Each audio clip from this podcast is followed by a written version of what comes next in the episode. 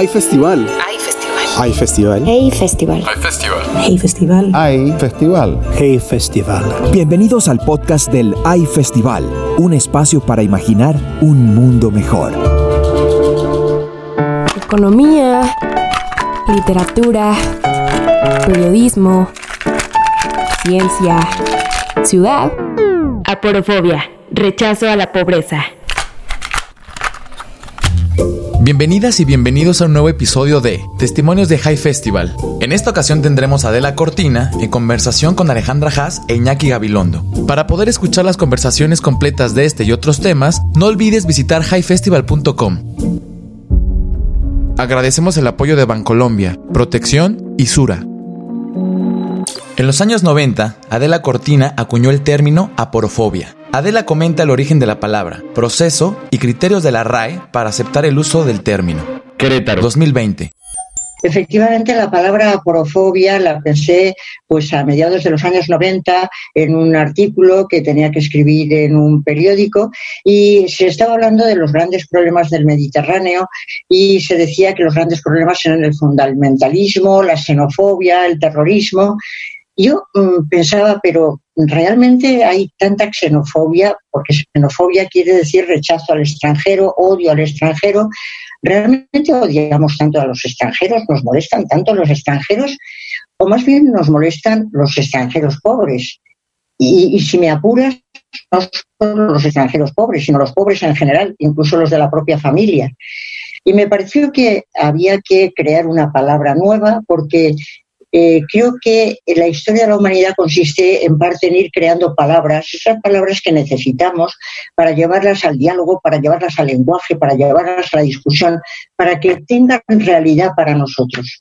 Y por eso pensé que era importante crear una palabra que lo que mostrara es rechazo al pobre, no tanto al extranjero y busqué en mi diccionario de griego que tengo desde la época del colegio y busqué la palabra pobre y me encontré con áporos. Áporos es el que no tiene recursos, el que no tiene recursos, el que vive en la pobreza y no puede ofrecer nada interesante a cambio.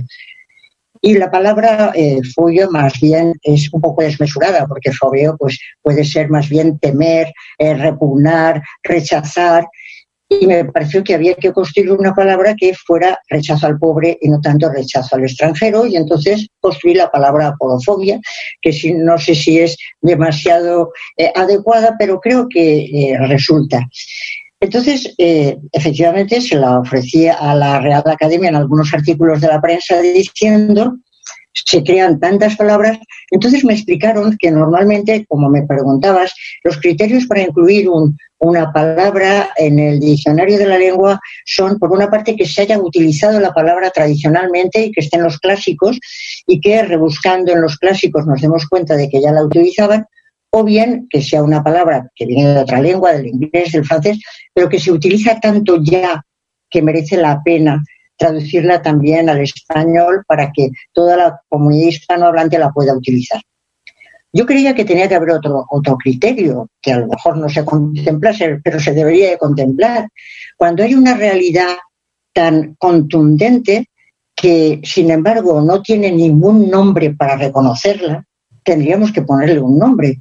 Porque si funciona de una manera invisible y es una realidad negativa, entonces está procediendo como una ideología. Sabemos que la ideología es la visión deformada y deformante de la realidad que mantiene la clase dominante para seguir con la dominación.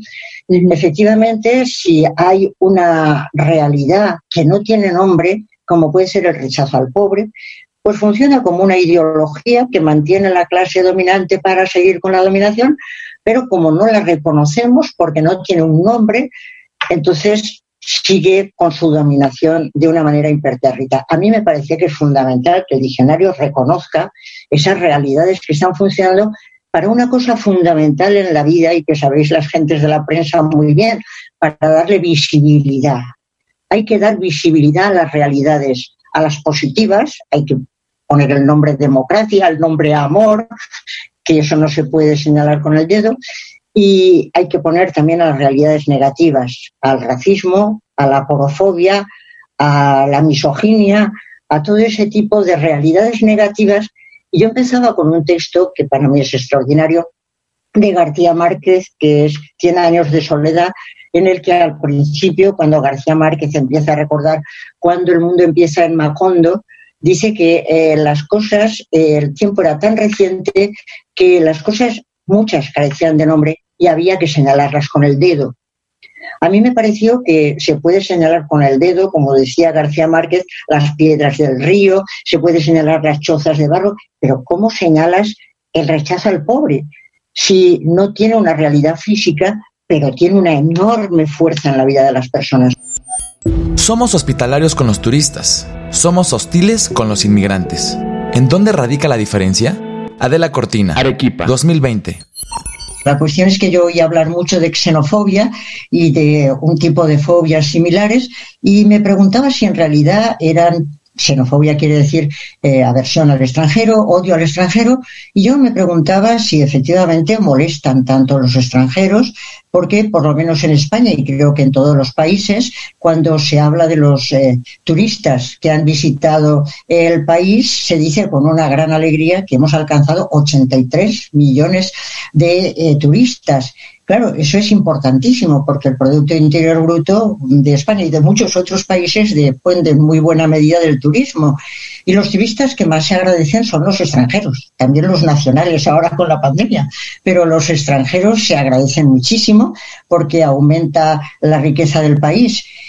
Lo que pasa es que había otros extranjeros que, bueno, también venían de fuera, pero no se les acogía con tanta alegría, no se decía con mucho gozo, han venido tantos eh, inmigrantes, tantos refugiados este año, han pasado por las pateras, han ido a Italia, han venido a España, están en Canarias bueno, eh, se comentaba con verdadera tristeza, con, bueno, cierto rechazo y desprecio. Entonces, eh, para unos una hospitalidad maravillosa, hasta se ha instituido un grado académico que se llama Ciencias de la Hospitalidad para atender a esos extranjeros que vienen cargados de dinero y, sin embargo, pues a los otros hostilidad. Extranjeros unos, extranjeros otros, unos son bien acogidos, otros no. La pregunta es, porque son extranjeros o porque unos son pobres y otros no. Adela Cortina expone la importancia de la dignidad de cada ciudadano y la falta de reconocimiento igualitario en nuestra sociedad. Querétaro, 2020. Lo que ocurre es que al pobre no solamente se le desprecia, y ahí hay una palabra que todavía no he pronunciado, pero creo que es muy importante. Con respecto al pobre hay una falta total de reconocimiento. Creo que uno de los grandes problemas de las desigualdades en nuestros países es la falta de reconocimiento. No se reconoce al otro como un igual. Se le ve como alguien verdaderamente inferior. No hay un reconocimiento recíproco de tú eres una persona digna, igual que yo, que soy una persona digna porque tengo dignidad y no precio. No se reconoce la dignidad del otro para nada. Y cuando no se reconoce la dignidad, se le puede explotar. Es que eso es, es lo terrible que nos pasa, que los seres humanos creo que la gran afirmación de la ética moderna es la afirmación kantiana de que todos los seres humanos tienen dignidad no un simple precio. Creo que es la base de la Declaración de Derechos Humanos de 1948 y el reconocimiento de la dignidad en el otro, sea el otro extranjero de la propia tierra, pobre, rico, etcétera. El reconocimiento de la dignidad es la clave de toda nuestra cultura. Pero cuando no reconocemos la dignidad del otro, y eso es lo que pasa en la porofobia, que no se reconoce la dignidad del pobre, como en el caso de la misoginia no se reconoce la dignidad de la mujer, como en el caso de la homofobia no se reconoce la dignidad, el no reconocimiento de la dignidad de la persona es lo que hace que no se le vea como un igual, es un desigual. Y a un desigual se le puede explotar. Y efectivamente, si puede ser de mano de obra, puede ser cualquier tipo de explotación. Entonces yo creo que la falta de reconocimiento de la dignidad es el gran mal de nuestras sociedades cuando hemos declarado hace mucho tiempo que todos los seres humanos son iguales en dignidad, en 1948, y todavía no hay ese reconocimiento. Entonces, claro, la explotación se puede producir porque realmente yo al otro lo desprecio, por eso yo decía el rechazo y el desprecio al pobre. Es que lo desprecio y por lo tanto lo exploto cuando puedo, porque no reconozco que sea alguien que tiene dignidad y que merece todo mi respeto. Eso a mí me parece que es extraordinaria esa afirmación de Kant cuando están haciendo el capitalismo, y dice que hay cosas que son mercancías y por eso tienen un precio. Pero hay seres que no son mercancías, sino que tienen dignidad porque valen por sí mismos y no se les puede intercambiar por un precio. La explotación es una aberración, por supuesto. Y esa es la idea de, la porofobia y eso en el derecho se nota mucho, los que estáis en el terreno del derecho, como hay una gran cantidad de legislación que es muy aporófoba. La pobreza significa, algunas veces, odio y desprecio, abandono y explotación. Adela Cortina, Arequipa, 2020. Por una parte, el odio en el caso de los pobres, porque aquí la cuestión es que la porofobia no es el odio a la pobreza, sino a las personas que son pobres por el hecho de serlo que es uno de los típicos comportamientos de las fobias. Cuando se tiene odio a alguien porque es judío, y no porque es esta persona, sino porque pertenece a ese grupo de los judíos, que la persona que los odia eh, tiene una especial animadversión contra ellos. Entonces esa persona se le considera dentro de un grupo, no a ella por sí misma. Eh, yo creo que el problema no es tanto con la pobreza, que efectivamente cuando es involuntaria yo creo que hay que acabar con ella y no sé si vamos a hablar de eso hoy, pero me gustaría mucho hablar de eso, porque creo que cuando es involuntaria hay que acabar con ella. Una cosa es la pobreza, otra cosa los pobres. Y con los pobres no hay que acabar, aunque hay mucha gente que piensa que es la mejor manera de resolver los problemas. Con los pobres, desde luego, no hay que acabar. Eh, a los pobres se les tiene ese tipo de odio, en algún caso, cuando son muy cercanos y hay que ocultarlos, se les tiene siempre un rechazo, un abandono, un dejarlos de lado, porque el odio es un sentimiento muy fuerte que afortunadamente no nos hace falta para sobrevivir en absoluto, eh, sí en las primeras etapas de la evolución, pero luego no, el odio es un sentimiento muy fuerte que no siempre se destaca o siempre no siempre se despierta, pero el asco que tú has mencionado sí que es muy importante, el asco que inspira hogar que te encuentras por la calle, que no sabes muy bien quién es, el asco como ese eh, distanciarse de, dejar bien claro que tú no estás en ese campo. Ese es un sentimiento peculiar de los más importantes de este mundo de rechazo que desde luego hay que acabar con él de todas, todas. Y sobre todo, el asunto es el desprecio y el relegar. Adela Cortina también estudió la dimensión biológica del cerebro humano. Puede ser posible que seamos xenófobos por naturaleza. Afortunadamente, esto tiene solución. Querétaro, 2020. Parece ser que en el cerebro tenemos, eh, bueno, por supuesto, distintas predisposiciones en el cerebro y una de ellas, por supuesto, es la predisposición de un autointerés en la supervivencia. Estamos interesados en nuestra supervivencia y ese es un mecanismo adaptativo. Por eso siempre tratamos de crearnos un ambiente que no nos presente problemas, en que tengamos seguridad, en que nos encontremos confortables. Eso es una tendencia que todos tenemos por eso cuando aparece algo nuevo intentamos reducirlo a, lo que ya conocíamos, a lo que ya sabíamos. Eh, queremos crearnos un ambiente confortable y un ambiente seguro. Y esa es una predisposición, que es una predisposición cerebral. Y también hay otro mecanismo muy importante que es el mecanismo disociativo. Tenemos eh, eh, un mecanismo por el que ponemos de lado, apartamos, disociamos todo aquello que nos puede crear incomodidad, todo aquello que nos puede molestar, todo aquello que nos puede perturbar, precisamente porque lo que estamos queriendo inconscientemente es sobrevivir, vivir bien, no tener problemas, y eso es una tendencia natural.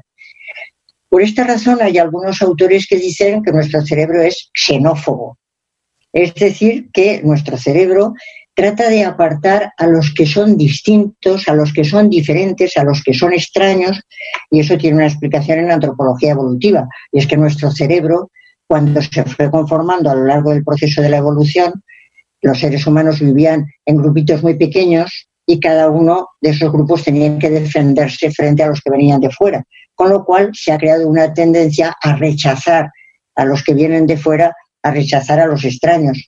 Si eso eh, lo tomamos en serio, pues ahora nos vamos dando cuenta de la cantidad de grupos, subgrupos que están eh, rechazando al de la raza extranjera, al de, por supuesto.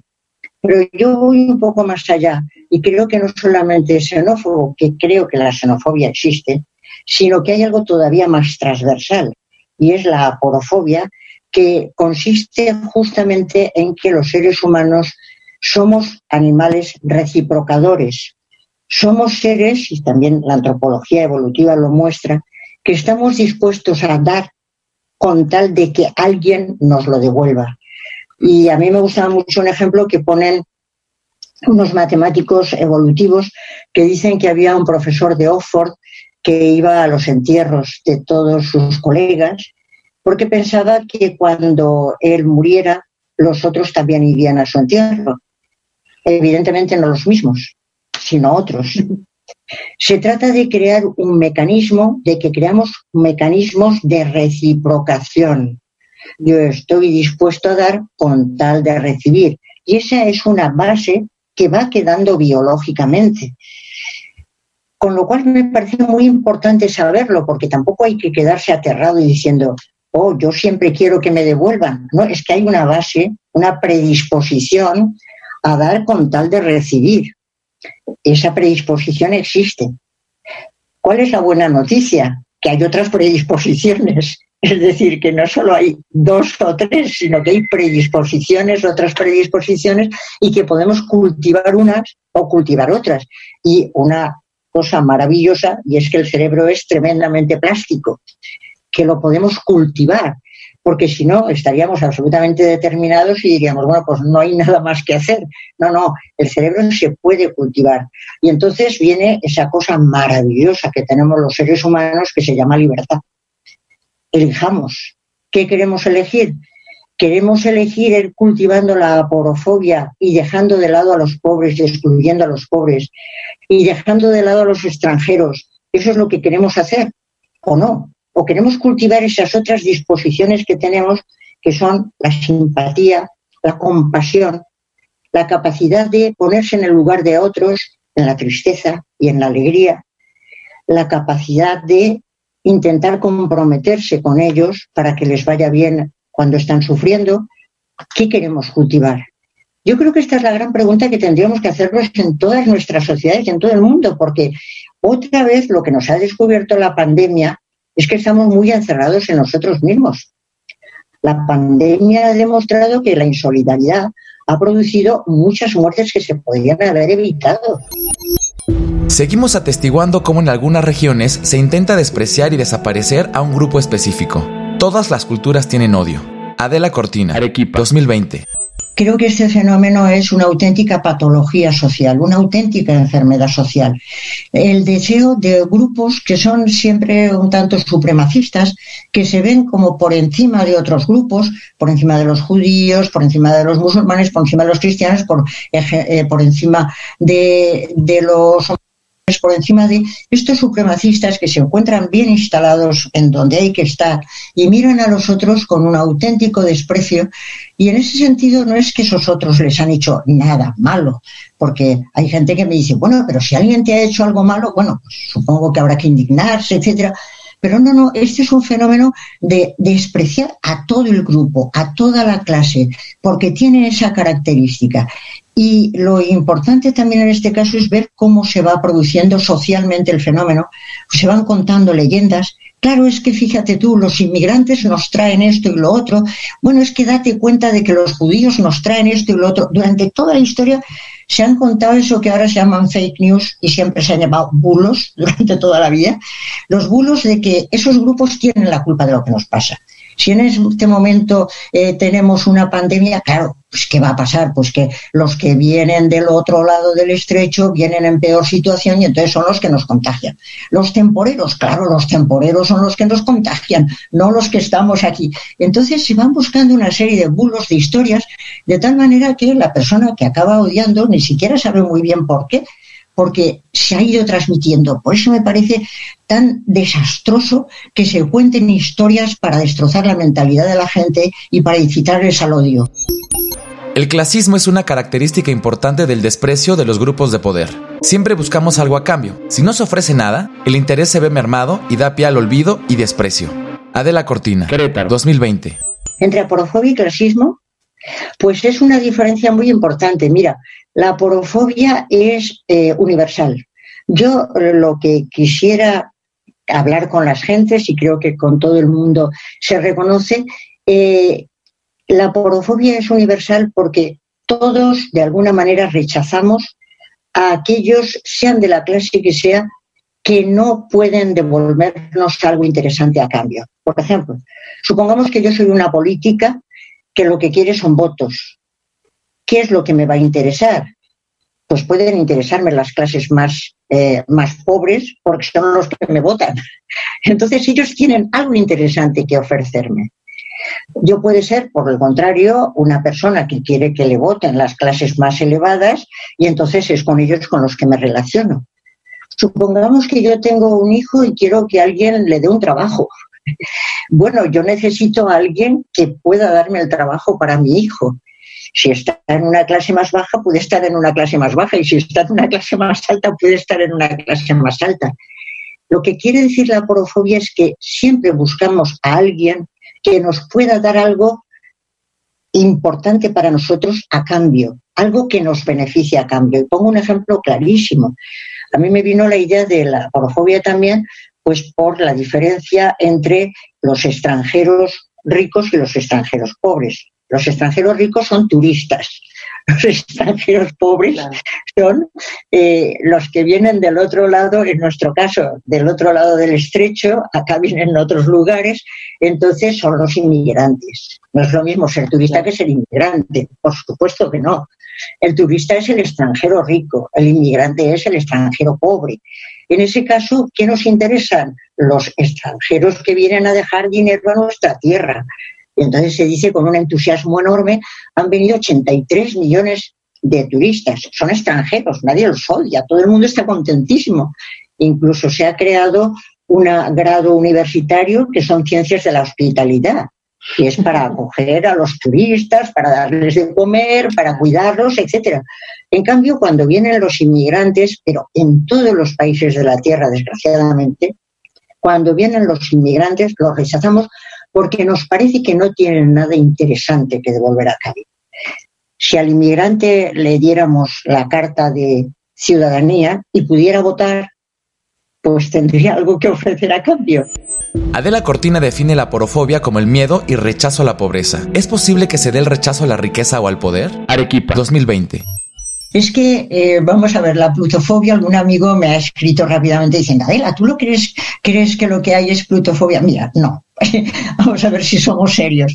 Se trata con, eh, cuando yo pensé que había que eh, darle un nombre a la aporofobia, era para preguntarse si ese es un fenómeno que se produce, si ese es un fenómeno social, no solamente un invento, si es algo constatable. Y de hecho hay gentes que están estudiando ahora mismo tratando de hacer índices, no solo de pobreza, sino índices de aporofobia para ver si efectivamente esto responde a un fenómeno social. El odio al rico está muy poco consolidado. En todas las eh, culturas se ha admirado siempre al rico y al bien situado. Eh, y siempre se ha despreciado al pobre y mal situado.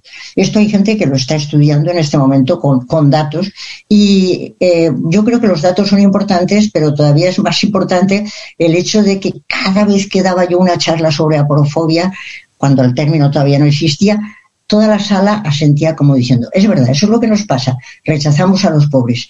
No, no rechazamos a los ricos, ya lo decía Adam Smith en una frase muy bonita, que decía que lo malo que pasa en nuestras sociedades es que hemos pasado eh, de admirar a los sabios y a los buenos eh, a, admirar a los ricos y a los poderosos.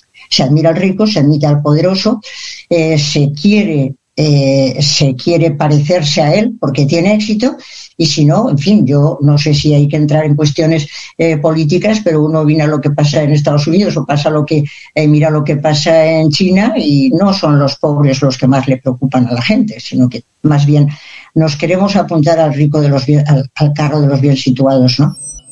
En el año 2000, la ONU propuso erradicar la pobreza extrema y el hambre. 21 años después, el camino no es muy diferente. Adela Cortina. Arequipa. 2020. Cuando en el año 2000 eh, eh, las Naciones Unidas eh, proclaman los famosos Objetivos del Desarrollo del Milenio, que se deberían de cumplir en 2015, pues el primero de los ocho objetivos que proponen es justamente erradicar la pobreza extrema y el hambre. erradicar la pobreza extrema y el hambre. Luego vienen los otros. Bueno, en el año 2015 se hace una revisión y se amplía a los famosos Objetivos del Desarrollo Sostenible, que son 17. Después de haber hablado con todo el mundo, 17. ¿Cuál es el primer objetivo? Acabar con la pobreza sin más, es decir, con la pobreza. A mí me parece que si Naciones Unidas y todos los países que somos miembros de Naciones Unidas hacemos esas declaraciones, debería de servir para algo. Y me parece que las declaraciones pues eh, hablar es comprometerse. Declarar es comprometerse. Es una actuación. Hablar es una performance. Yo estoy comprometiéndome cuando digo, debemos hacer esto. Bueno, debemos hacer esto. Este es nuestro objetivo para el siglo XXI. Y yo creo que el primer objetivo para el siglo XXI es que pasemos a una época no de pospandemia, que me temo que no será posible, sino de pospobreza.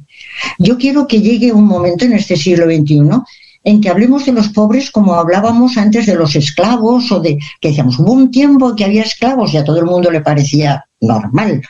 Hubo un tiempo en que las mujeres no se les reconocían sus derechos y a todo el mundo le parecía normal.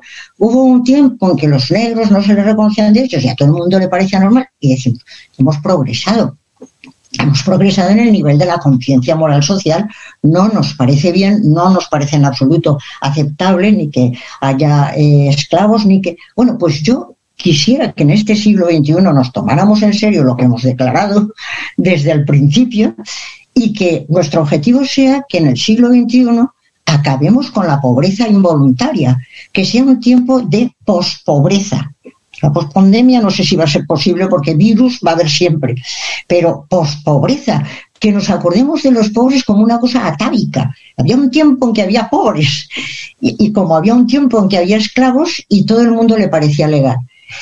Creo que hay que comprometerse a ello y por eso yo en, este, en el libro de Aporofobia hay un capítulo dedicado a este tema y realmente eh, pues tomo como base eh, muy, muy importante a Raballón que habla de una historia de la pobreza y él dice hubo un momento muy importante de ilustración sobre la pobreza cuando en el siglo XVIII tanto Kant como Adam Smith dicen todo ser humano es un fin en sí mismo, no puede ser tratado como un simple medio, ahí hay una clave que tiene que ser tenida en cuenta se va produciendo riqueza y el segundo, lo que se llama Raballón, la segunda ilustración sobre la pobreza, se produce en el estado del bienestar. Cuando se dice todos tienen que tener por lo menos los derechos económicos, sociales y culturales cubiertos. Ese es el gran segundo momento. ¿Por qué? Porque ya hemos declarado que todos tienen derecho, todos son valiosos por sí mismos, no se puede violar la dignidad de nadie y eso quiere decir que tenemos que empoderar a la gente ayudar a la gente para que pueda llevar adelante los planes de vida que tengan razones para valorar. Adela Cortina no gusta de hablar de utopías. Propone trazar propuestas tangibles para evitar frustración. Querétaro. 2020. A mí me parece la palabra utopía, tengo que reconocer que no me entusiasma. No me entusiasma porque utopía, utopos, quiero decir lo que no tiene lugar. Mm. Y creo que a la gente no hay que condenarla a cosas que no tienen lugar, sino que yo siempre digo que eh, tiene que ser propuestas que sean deseables y viables. Siempre esas dos características, algo que sea deseable y que sea viable, porque si no condenas a las personas a la frustración. Si no se va a poder llegar, las gentes siempre están desanimadas, frustradas. No, no, hay que hacer propuestas deseables y viables. Y en ese sentido, es verdad que alguien podrá decir, pero ¿cómo se te ocurre pensar en una sociedad cosmopolita cuando estamos viendo que estamos en sociedades en las que efectivamente todos los países están muy identificados y muy separados unos de otros y no tienen demasiado interés en cosmopolitismos y después la geoestrategia es complicadísima porque si en algún momento había eh, el imperialismo de Estados Unidos y después vino el multilateralismo, pues en este momento tenemos ese eh, imperialismo de Estados Unidos, China, Rusia, que están moviéndose y después andamos por los demás, pues América Latina, la Unión Europea, detrás de todos ellos, pero ellos son los que están llevando la voz cantante, ¿no? Entonces, claro, alguien puede pensar, pero ¿cómo se te ocurre pensar en una sociedad cosmopolita cuando la, realidad geoestratégica es realmente tan confundente. Yo creo que eh, quien ha declarado los derechos humanos y ha reconocido que los derechos humanos tienen un valor y que hay que intentar protegerlos, no tiene más remedio que pensar en una sociedad cosmopolita o algo parejo. Porque ¿dónde se van a, a proteger los derechos de todos los seres humanos? De todos. Tiene que ser una sociedad inclusiva, en la que nadie quede fuera hay que construir una sociedad en la que nadie quede fuera, porque tienen que ser los derechos de todos. ¿Cómo se protegen? Pues dice la Declaración de Naciones Unidas que tienen que hacerlo los estados nacionales, que es lo que hay hoy por hoy, que pueden tener capacidad coactiva. Como sabemos, tienen que hacerlo también a través de la educación, tienen que hacerlo las organizaciones como Oxfam y todas estas organizaciones que trabajan en esa línea. Esto es de ayudar a proteger los derechos humanos, por supuesto que sí. El rechazo a la pobreza está enraizado en nuestra forma de vida. Adela Cortina tiene esperanza y pone como ejemplo qué está haciendo la Universidad de Salamanca. Arequipa, 2020. Efectivamente, si alguien tiene poder, existe la tendencia a entender que eh, bueno, tiene que, eh, tiene que, no tiene que ser castigado porque es libertad de expresión. Ahí la libertad de expresión es algo sagrado. En el otro caso, efectivamente, no es libertad de expresión, sino que es delito de odio. Y a mí me llama mucho la atención que, por ejemplo, en la Universidad de Salamanca están haciendo un trabajo muy serio sobre tratar de eh, estudiar la porofobia en el Código de Derecho Penal en qué medida en el Código de Derecho Penal puede haber unas raíces que eh, maltratan a los peor situados y bien tratan a los mejor situados. A mí me parece que es muy bueno hacer esos rastreos en nuestros códigos, en nuestras instituciones, porque la porofobia está enraizada en nuestros modos de vida. Y claro, hay que sacarla a la luz. Y es muy bueno que haya proyectos de investigación que digan, vamos a tratar de desentrañar en qué medida esto que tú comentabas ahora, ¿en qué medida a alguien le estamos eh, concediendo que es libertad de expresión, una agresión brutal? ¿En qué medida estamos diciendo que no, que sencillamente esto es, bueno, eh, ir viendo, creo que es la manera de acabar con la porofobia, ir viendo cómo está en las raíces de nuestra cultura y en las raíces de nuestra civilización, ¿no? Como ciudadanos tenemos la responsabilidad de exigir las mismas oportunidades para todas y para todos. Igualmente, propiciar a que este escenario sea posible. Siempre debemos procurar dar lo mejor de nosotros porque la sociedad se beneficia de esto. No olvides suscribirte al High Player en highfestival.com, donde podrás encontrar miles de audios y videos de ediciones pasadas de High Festival. Agradecemos el apoyo de Bancolombia, Protección y Sura. Hay festival. Hay festival. Hey Festival. Hay festival. Hey Festival. Hay festival. Hey Festival. Esta fue una producción de Junkie Media.